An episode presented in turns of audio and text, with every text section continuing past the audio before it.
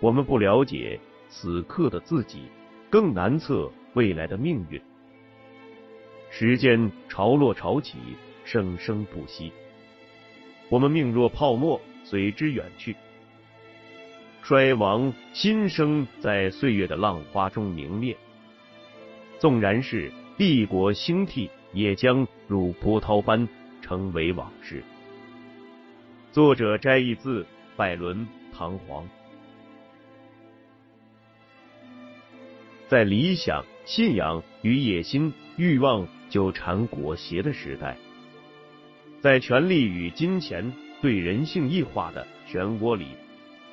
一个人半生的追求、挣扎、迷惘，一对灵魂二十余载的爱恨聚散，一群七零后海归所经历的一九九七至二零零九年的中国当代史，请听长篇小说《丹尼往事》，作者葛望川。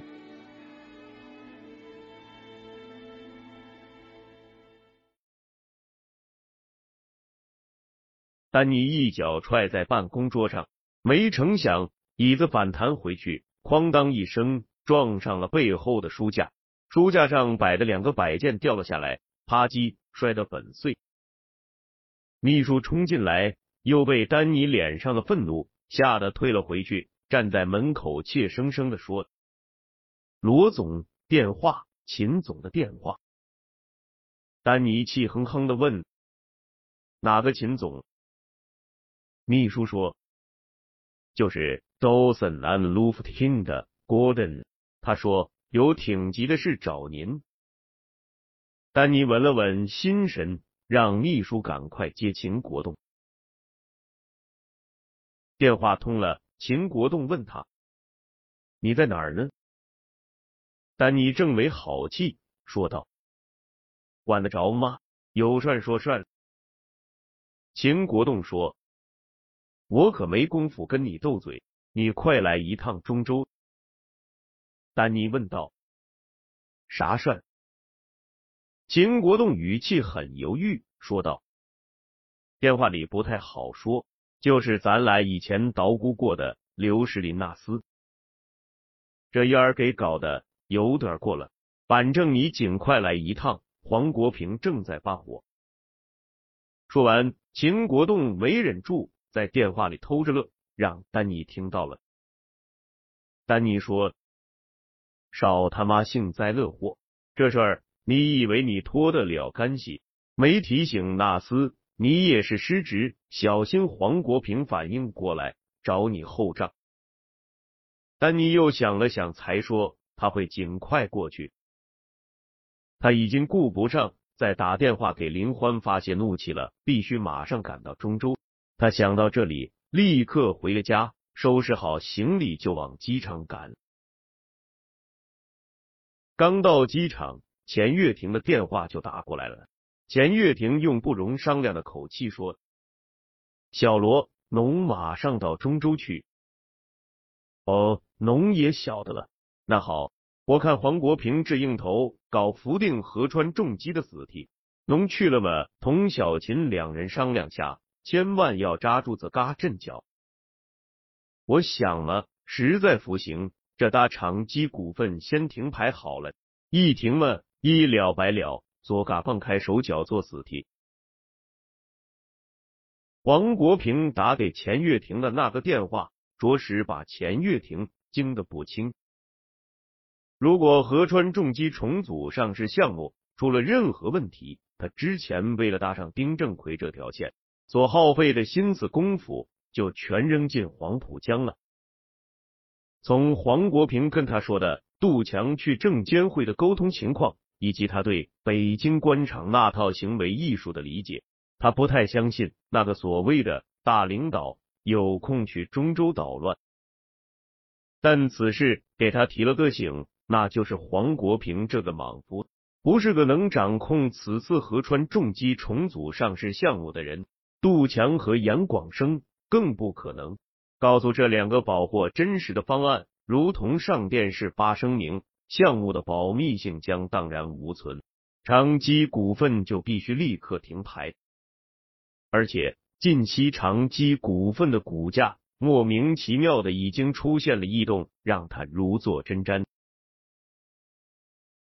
钱月平原来计划的停牌时间是六月底，这样有充分的时间落实停牌前的很多工作，比如完成河川重机重组的收尾工作，比如与韩国普汉集团设计河川重机业务合作的谈判，比如他原计划在停牌前陪丁正奎和上海市某位领导一起去北京，向某位更高层的领导汇报方案。以取得首肯。钱月亭想，夜长梦多，福能等类，到仨山着仨柴，风险吗？做仨没风险。他先把秘书叫进来，说：“农发支会议通知，叫党委班子明早十点钟开会，在外地哥们叫意了打电话参加。”秘书问：“会议内容大致是什么？”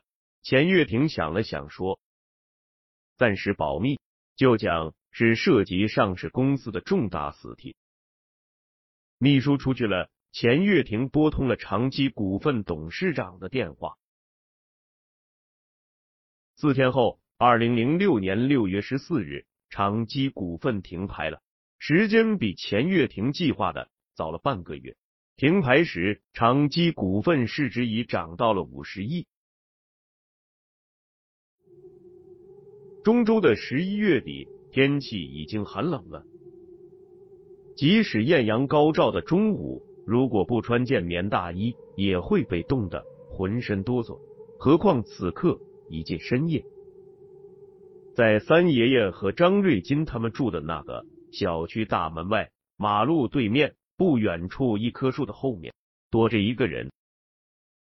他探头探脑，一边不时抹着两桶清鼻涕。一边借着小区大门口的灯光，张望着从小区里进出的人。这人身上只穿了件破破烂烂的旧西装，袖子上还扯开个口子。他搓着手，原本不算矮小的身形被冻得佝偻成一团。他在这里已经站了快一整天了。这人就是张大贵。张大贵那天。被三爷爷叫到了张景刚的餐馆，三爷爷当着他的面把一沓钱一五一十数好，二十张，每张一百元，总共两千元。三爷爷把钱递给张大贵说：“这钱你拿着，经的和讲的每句话每个字你都听清楚，记清楚。以后每个月刚刚娃会给你寄一千块钱。”这是两个月的，不过有个条件，你必须回林丘县住着，这钱够你在林丘过日子了。你不能再到中州来，或者再寻这俩娃的事。要是让我知道了你又来了中州，或者你寻这俩娃了，你就一分钱都拿不到了。你听清楚没有？我季青山不欠你一毛钱。你这俩娃也不欠你一毛钱，我说话难听了，你甭介意。你那所有的娃，我估计都不欠你一毛钱。我给你钱是因为我不想把事做太绝了。你看呃这话说的清楚不清楚？说完，三爷爷冷冷的瞪着张大贵。可惜张大贵根本没看到三爷爷冷峻凶狠的眼神。张大贵的眼睛只盯着钱，他一把将钱抢在手里攥着，嘴里答应着：“他三爷爷，咱俩过去那都是人民内部矛盾嘛，都是为了一个共同的革命目标吗，是为了娃好吗，咱都是一个革命队伍里的人，要互相关心、互相爱护、互相帮助的吗。我是娃他爸，咋能不明白呢？”我这就回林丘去，再也不来中州列。三爷爷说：“那好，回去的车票都买好了，怕你路上一个人孤单，我让刚刚娃送你回去。”第二天，张景刚陪着张大贵坐长途车回了林丘。张大贵的那两间破平房早被拆得无影无踪了，张景刚就给他租了两间半新的平房，找人把房子里外刷了一遍，加了瓦，买了一台电视机、几件新家具和做饭、吃饭的家伙时，安顿完。张景刚跟张大贵道了别，回了中州。不能说张大贵答应三爷爷时是虚情假意，他眼睛看见那两千块钱，耳朵听到每个月还有一千块，心里还是下了个决心的。只是这个决心的保质期很有限。张景刚走后不到一个月。一天晚上，张大贵抱着头，四仰八叉的看着电视里毕福剑正在主持的《星光大道》，又想起了自己这几十年睡过的十好几个女人和他们生的十来个娃，想起了文革头几年自己出尽风头的日子，想起了八十年代初自己投机倒把、倒买倒卖那几年的舒坦日子，想起了十年前那几个月当气功大师的风光日子。他的革命理想又膨胀了。最近这二年，每当他理想膨胀时，冰毒就成了他的亲兄弟、好伙伴。只要抽几口，不用克服重重困难、流血牺牲，没啥万水千山、艰难险阻，闭上眼就沉浸在美梦里。不，不是梦，对他都是实实在在的。女人、儿子，山珍海味，绫罗绸缎，宝马香车，亭台楼阁，甚至万众敬仰，永垂不朽。可林丘县这破地方太落后了，连根冰毒的毛都没有。熬着毒瘾，张大贵异常焦躁。他那有幸逃过毒品残害的脑细胞运转的速度越来越快。他忽然发现自己忽略了一个关键细节。这俩娃为啥去中州呢？为啥又跟季青山这怪老汉搅在一起了呢？还开了饭馆，还能每月给一千块钱。他眼一亮，一咕噜在床上坐起，口里喊出来：“卫星娃！”他差点把这个头生儿子给忘了。此刻。张大贵就在等他的卫星娃。他六月份就来过一趟中州，没直接上门去找张景刚，而是在餐馆附近远远的盯着。他在那里等了两天，看见了张瑞金，就跟着张瑞金到了三爷爷他们住的小区，并随后看到季青山出现在小区门口。他想，这老汉在这里。那卫星娃弄不好跟他住一起，哎呀，都能住高楼链。他继续在那个小区门口盯着，看见了张瑞金和晴晴抱着个娃出来，看见张景刚来，可就是没看见卫星娃。他打起了退堂鼓，心想：难道这娃不住在这里，那猴年马月才能碰到？他放弃了，回了林丘。八月份他又来了一次，还是没等到。这是第三次，这次他下了决心，准备死等。四天了，他终于等到了。就在这一天下午，快到吃晚饭的时间，一辆出租车停在小区门口，车上下来一个身材高大。穿了一身高档服装的男人，张大贵十七年没有见过丹尼，但他只一眼就确定这就是他的卫星娃，因为这人除了一身高档服装、简洁干净利索的发型，那张脸、那身形，跟他的刚刚娃太像了。他刚要上去相认，那人已快步进了小区，张大贵追上去。被小区的门卫断喝一声拦住，说：“快滚，快滚！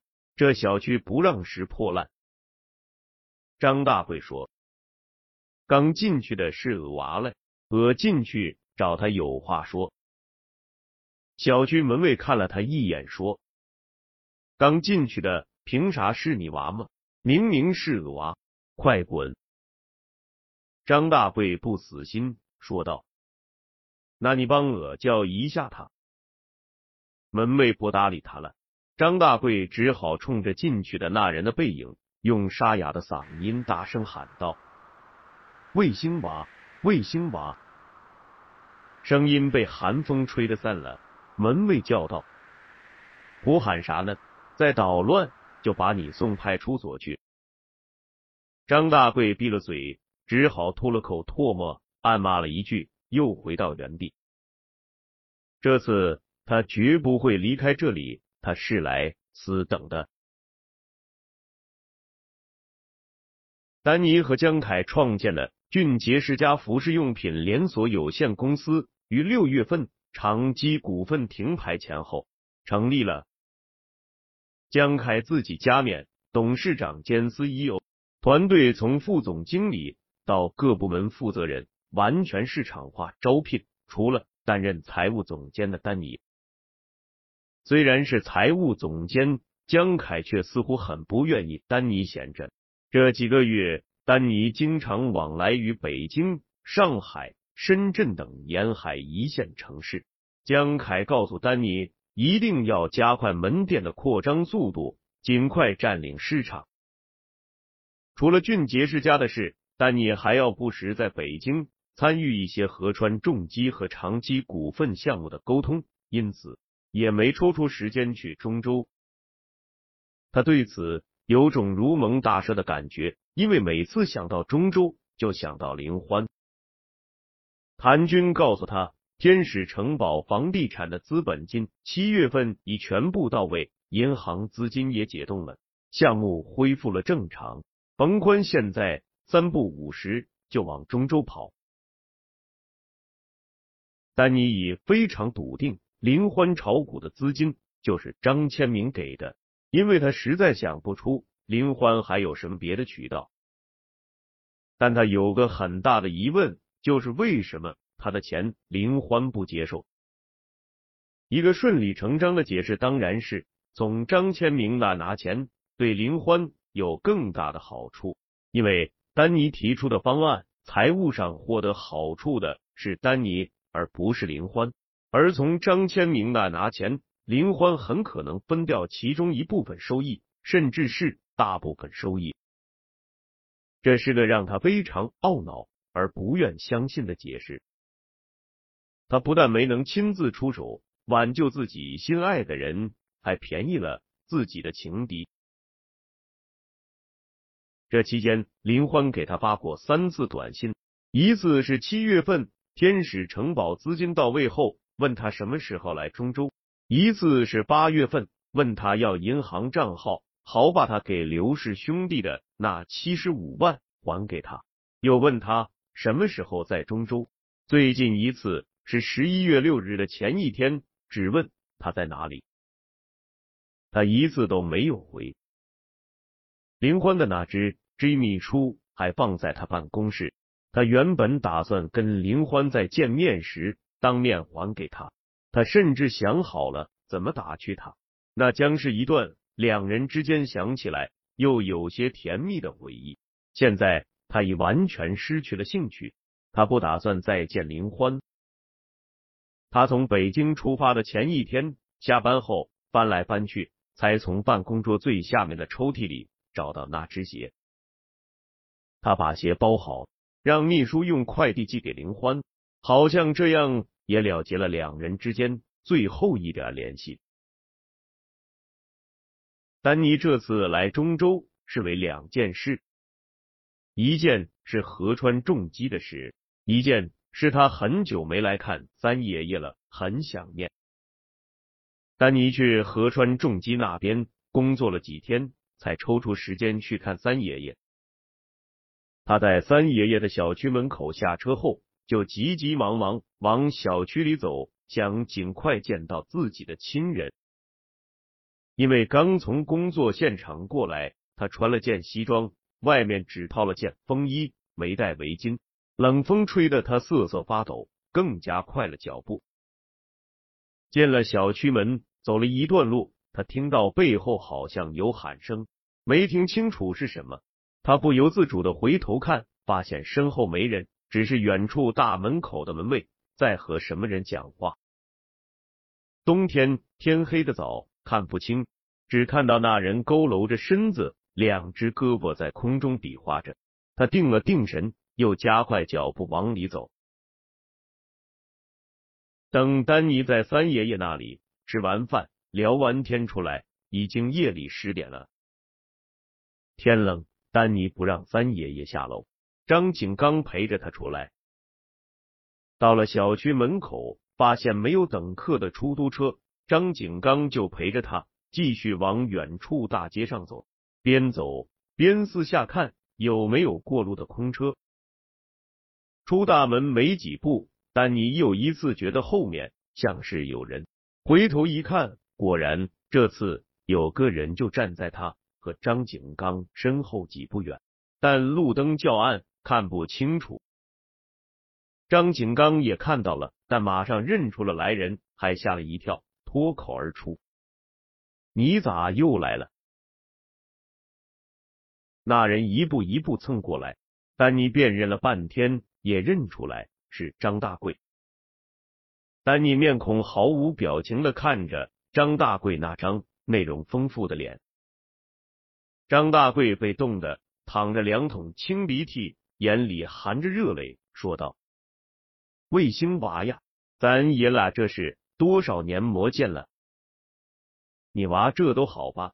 可把你爸想死了。”张景刚上来拦住张大贵说：“你有事？”到我餐馆去说，我们今天没空理你。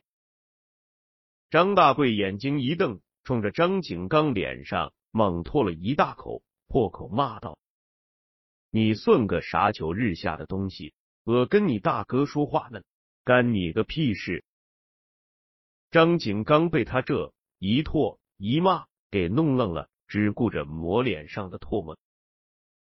张大贵又换了张笑脸，对丹尼说。娃呀，你爸这些年一直在寻你嘞，摸寻见吗？都是季青山那哈怂货，他东躲西藏，就是不让我见上你。你可不要被他的阴谋诡计给骗了。丹尼觉得好笑，他此刻对面前这个十年没见过面、十七八年没说过话的人，一丁点情感上的联系都感觉不到。哪怕是厌恶、嫌弃、痛恨，他不无嘲讽的问张大贵：“三爷爷刚告诉我，你半年多前来过一趟，刚刚现在每个月给你一千块钱，有这事吧？”张大贵说：“那是吗？那死老汉是亏了心了吗？他就是不让我见你，我这才明白，这世界上哪有白吃的馍馍。”丹尼冷笑道：“我跟三爷爷说，这是他做的不对嘞。”张大贵说：“那是吗？你是娃嘞，咋能就一千块？那是对自己的爸妈？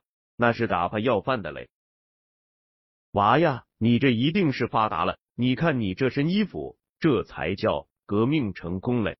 你生下来时候，我就说过。”丹尼冷笑道。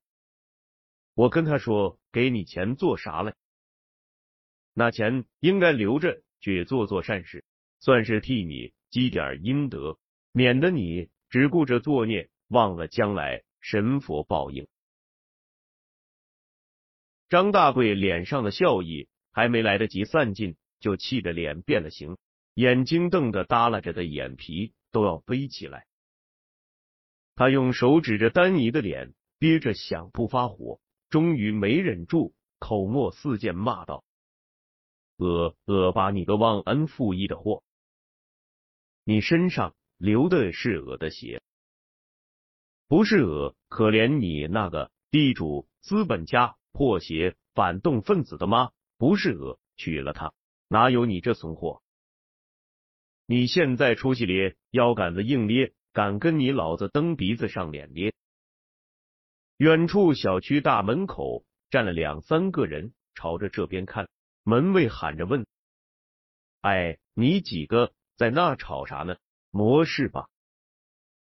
张景刚见势不妙，上来一把抱住张大贵，对着丹尼努力压低声音叫道：“大哥，快走，甭跟他废话，让人围上来就不好看了。”张大贵嘴里骂骂咧咧个不停。被张景刚捂了几下嘴，都没捂住。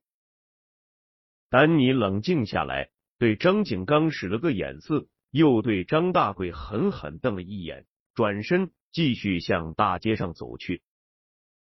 张大贵对着他背影喊：“你跑，我也能找到你。我不跟你把这账算个清楚，我就不姓张。”